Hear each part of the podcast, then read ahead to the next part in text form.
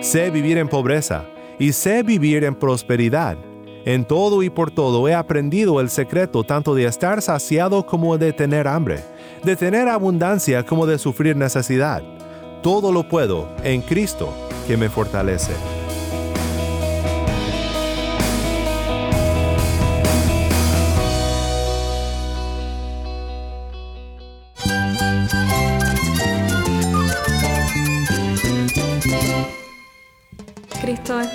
Cristo es el Rey del universo, es quien guía nuestras vidas. Él es grande y amoroso. Él es real. Solamente Jesucristo es nuestro Señor y Salvador. Es mi guía quien me fortalece. En Cristo Jesús hay esperanza, hay paz. Y nuestro Dios es un Dios de rescate. Estás escuchando a El Faro de Redención, Cristo desde toda la Biblia para toda Cuba y para todo el mundo. Hola, mi nombre es Daniel Warren, gracias por acompañarme aquí en El Faro. Estamos en una serie titulada Grandes Himnos de la Fe. Cinco días, cinco himnos que han sido de gran aliento y consuelo al pueblo de Dios en la historia de la Iglesia. Hoy pensamos en un himno un poco más moderno, pero muy amado en todos los idiomas a los cuales ha sido traducido. ¿Cómo podré estar triste?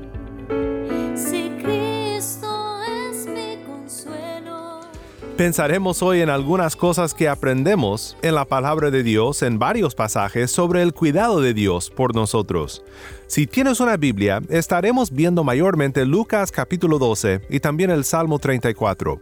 Quédate conmigo para pensar juntos en la palabra de Dios.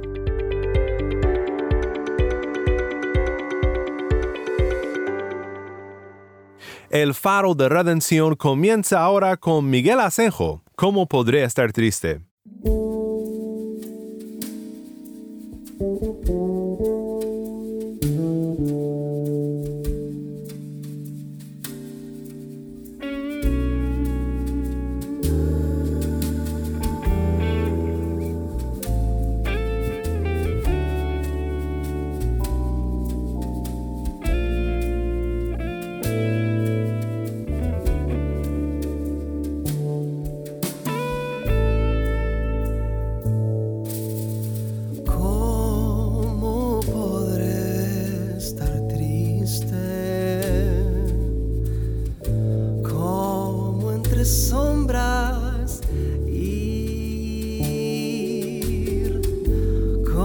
Las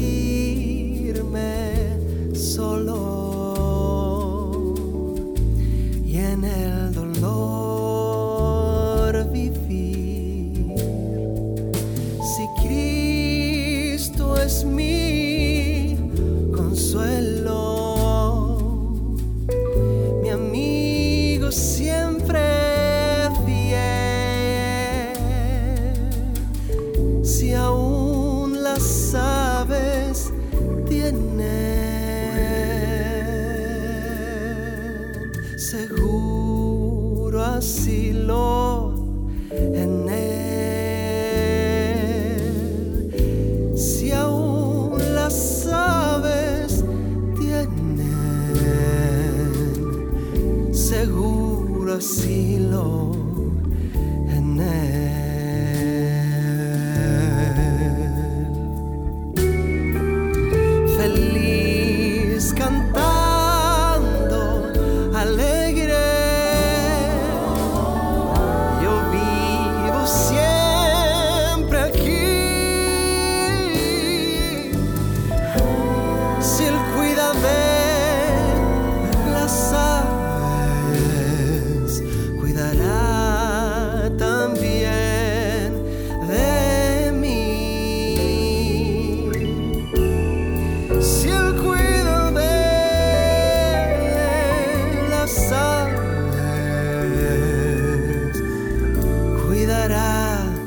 también. É.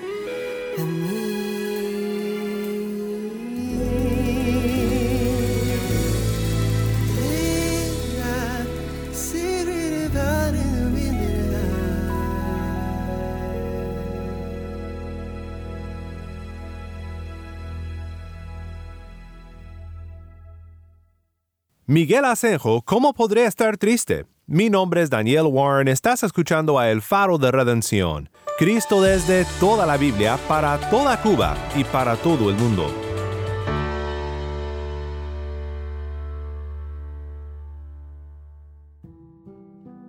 ¿Alguna vez te has preocupado por las cosas que pasan en la vida? Claro que sí, todos nos hemos preocupado por la salud, la economía, las situaciones por las que pasamos en esta vida.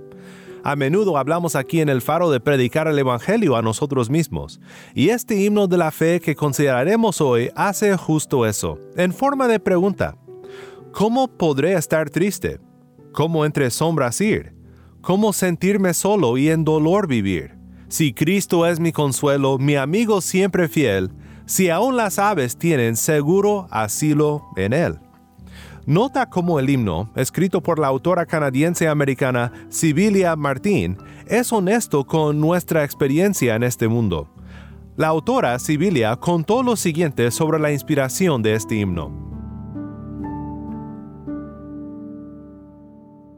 Temprano en la primavera del 1905, mi esposo y yo viajábamos a Elmira, Nueva York hicimos una profunda amistad con una pareja llamada señor y señora Doolittle, verdaderos santos de Dios. La señora Doolittle había estado encamada por casi 20 años. Su esposo era un cojo incurable, que tenía que ir y venir de su trabajo en silla de ruedas. A pesar de sus aflicciones, vivieron vidas cristianas muy felices, inspirando y consolando a todos sus conocidos. Un día visitábamos con los Doolittle, mi esposo comentó sobre su esperanza tan resplandeciente y les preguntó por el secreto de ella. La respuesta de la señora Doolittle fue sencilla. Si él cuida de las aves, cuidará también de mí. La hermosura de esta expresión sencilla de una fe sin límites capturó y encendió mi corazón y el del doctor Martín. El himno ¿Cómo podría estar triste? fue el resultado de esta experiencia.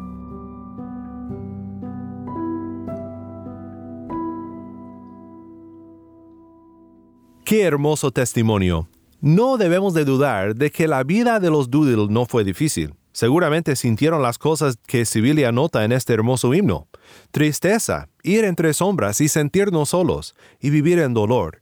Pero una verdad les mantuvo firmes en la fe durante todas sus angustias. Si Él cuida de las aves, cuidará también de mí. El texto al cual la señora Doolittle y la canción se refiere sobre las aves y su seguro asilo está en Lucas 12, 22 al 34, y dice de la siguiente manera.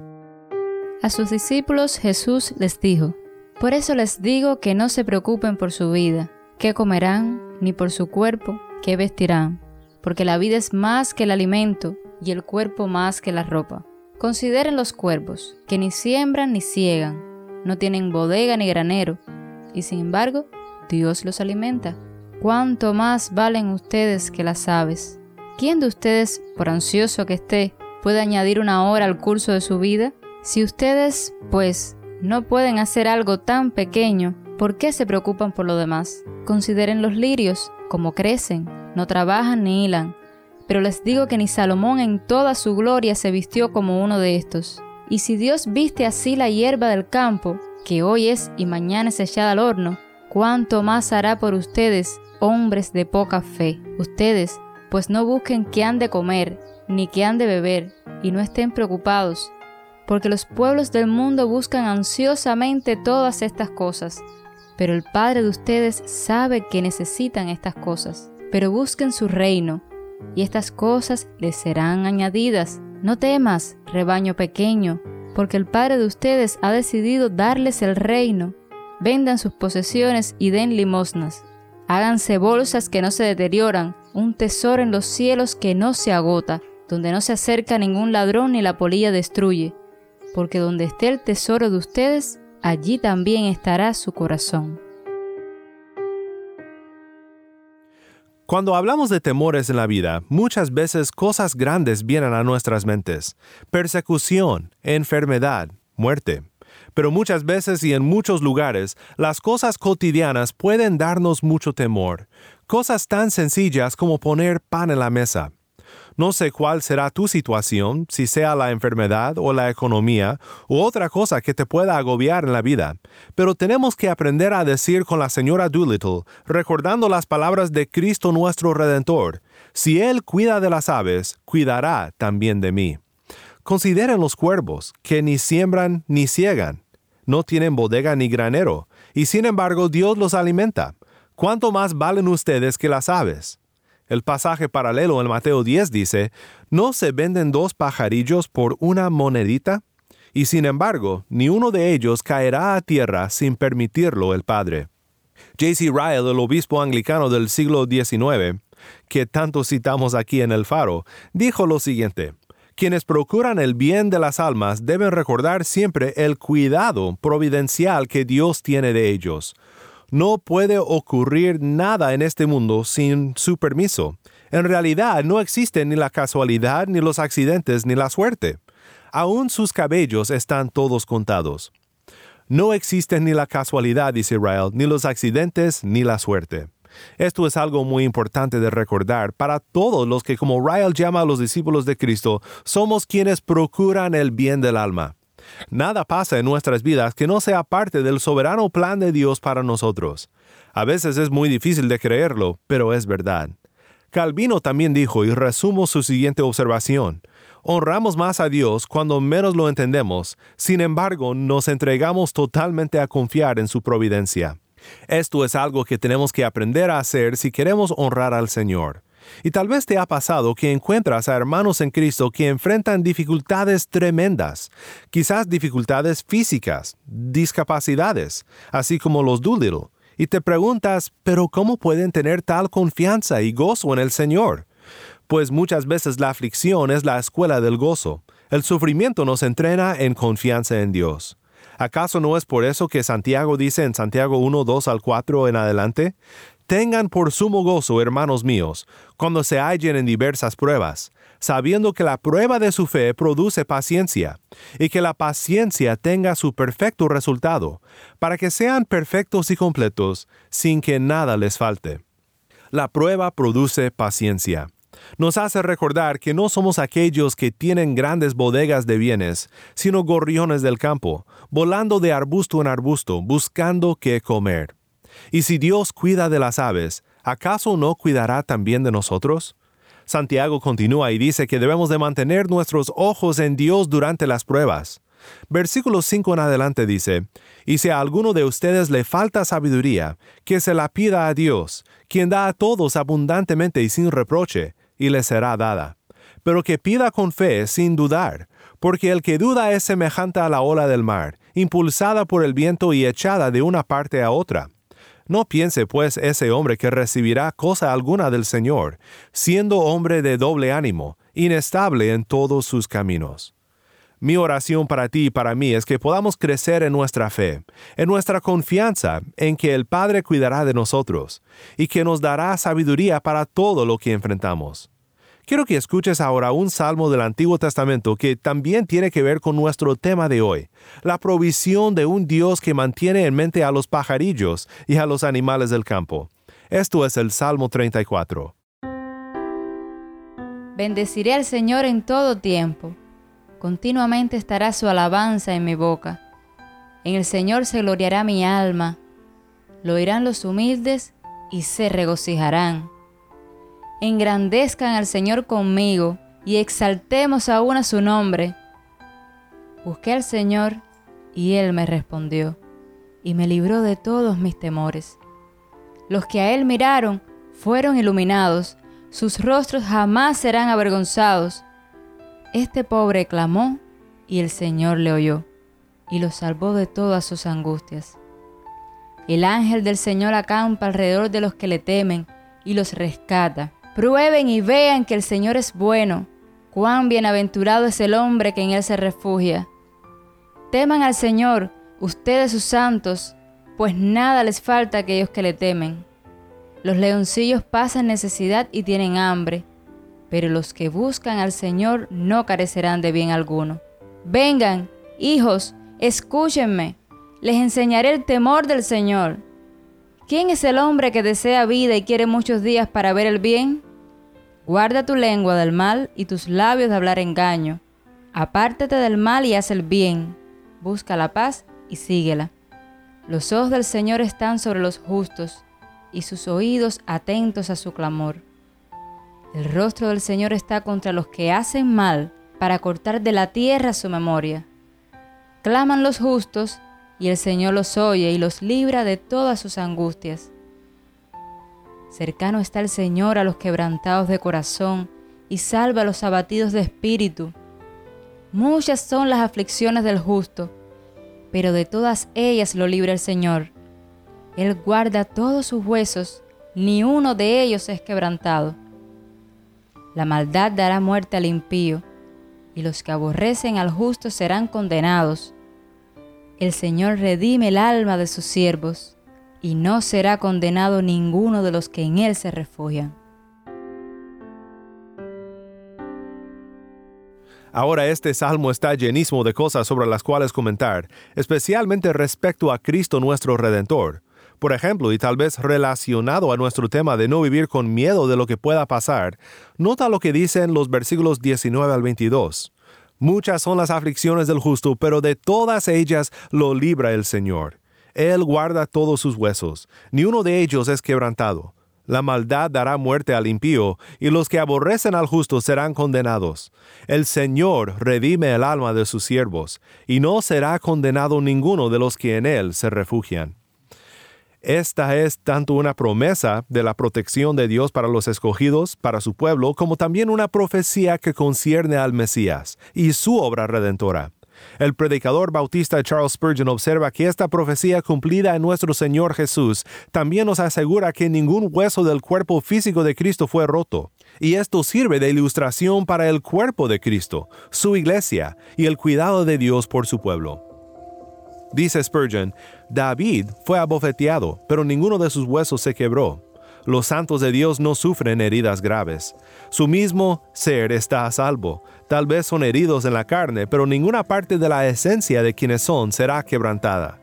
Este versículo puede referirse a las muchas protecciones providenciales prometidas a los santos, pero los huesos de hombres buenos se quebrantan igual que todos, así que no puede ser aplicado solamente a la preservación del cuerpo, sino que me parece a mí que debe ser aplicado espiritualmente a las heridas del alma, las cuales se previenen siempre por amor divino. Ningún hueso del cuerpo místico de Cristo será quebrantado, tal como su cuerpo físico fue preservado. El amor divino vigila a cada creyente como lo hizo con Cristo, y ninguna herida fatal nos tocará. No seremos cojos ni desfigurados en el reino. No, seremos presentados después de las pruebas de esta vida sin mancha ni arruga ni otra cosa similar. Seremos preservados en Cristo Jesús y guardados por el poder de Dios por la fe que es para la salvación.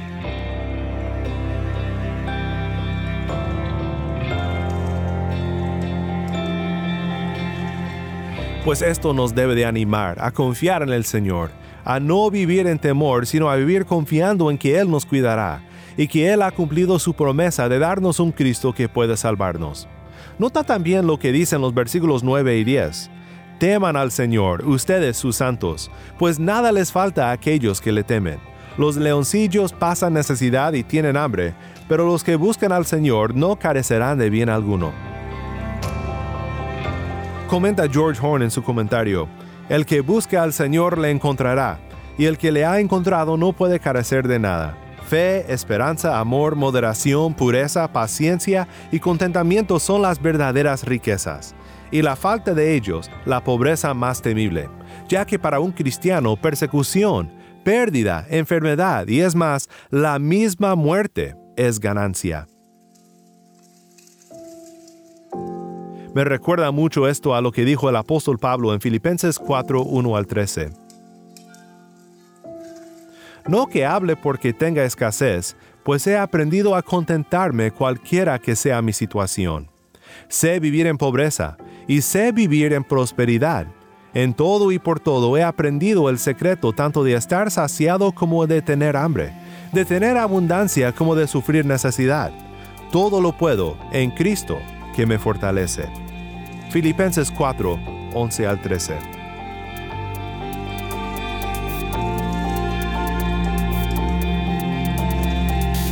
Claman los justos, y el Señor los oye y los libra de todas sus angustias. Cercano está el Señor a los quebrantados de corazón, y salva a los abatidos de espíritu.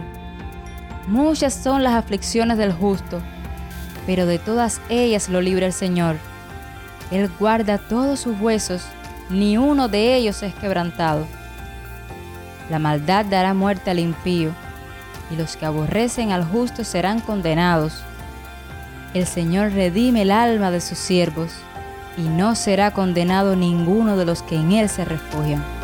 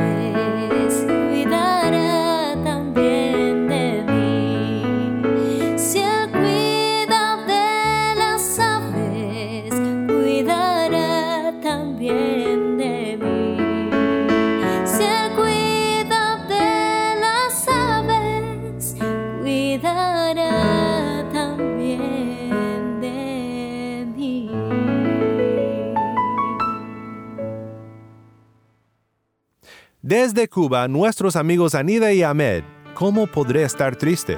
Mi nombre es Daniel Warren, gracias por acompañarme aquí en el Faro de Redención.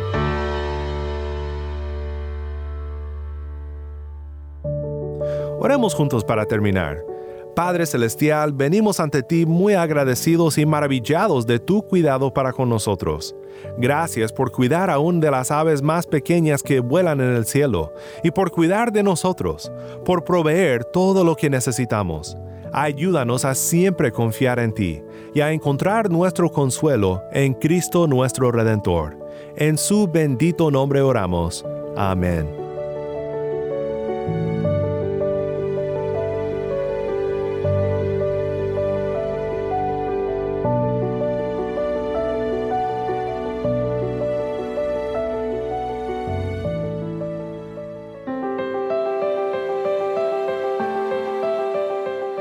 Faro de Redención como programa radial fue ideado para Cuba, pero ha crecido a un nivel global y si estás en sintonía fuera de Cuba, te agradezco por pasar estos tiempos con nosotros estudiando temas que nos fortalecen en nuestro caminar cristiano. Para más información sobre este ministerio y sobre cómo tú puedes formar parte de nuestra misión, visita nuestra página web elfaroderedencion.org nuevamente nuestra página web elfaroderedencion.org. No olvides que también nos puedes seguir en las redes sociales, en Facebook, Instagram y Twitter. Solo busca El Faro de Redención. Allí encontrarás más contenido durante la semana para animarte en tu fe y para mantenerte informado sobre el ministerio de El Faro. Si esta programación ha sido impactante para ti, queremos saber de ti puedes escribirnos al correo electrónico ministerio arroba el Nuevamente nuestro correo electrónico ministerio arroba el faro de o mándanos un mensaje de voz a nuestro número de WhatsApp. Y cuando nos lo mandes indícanos si podemos incluir tu mensaje en un futuro programa. Nuestro número de WhatsApp es 1 786 373-4880. Nuevamente nuestro número de WhatsApp 1-786-373-4880.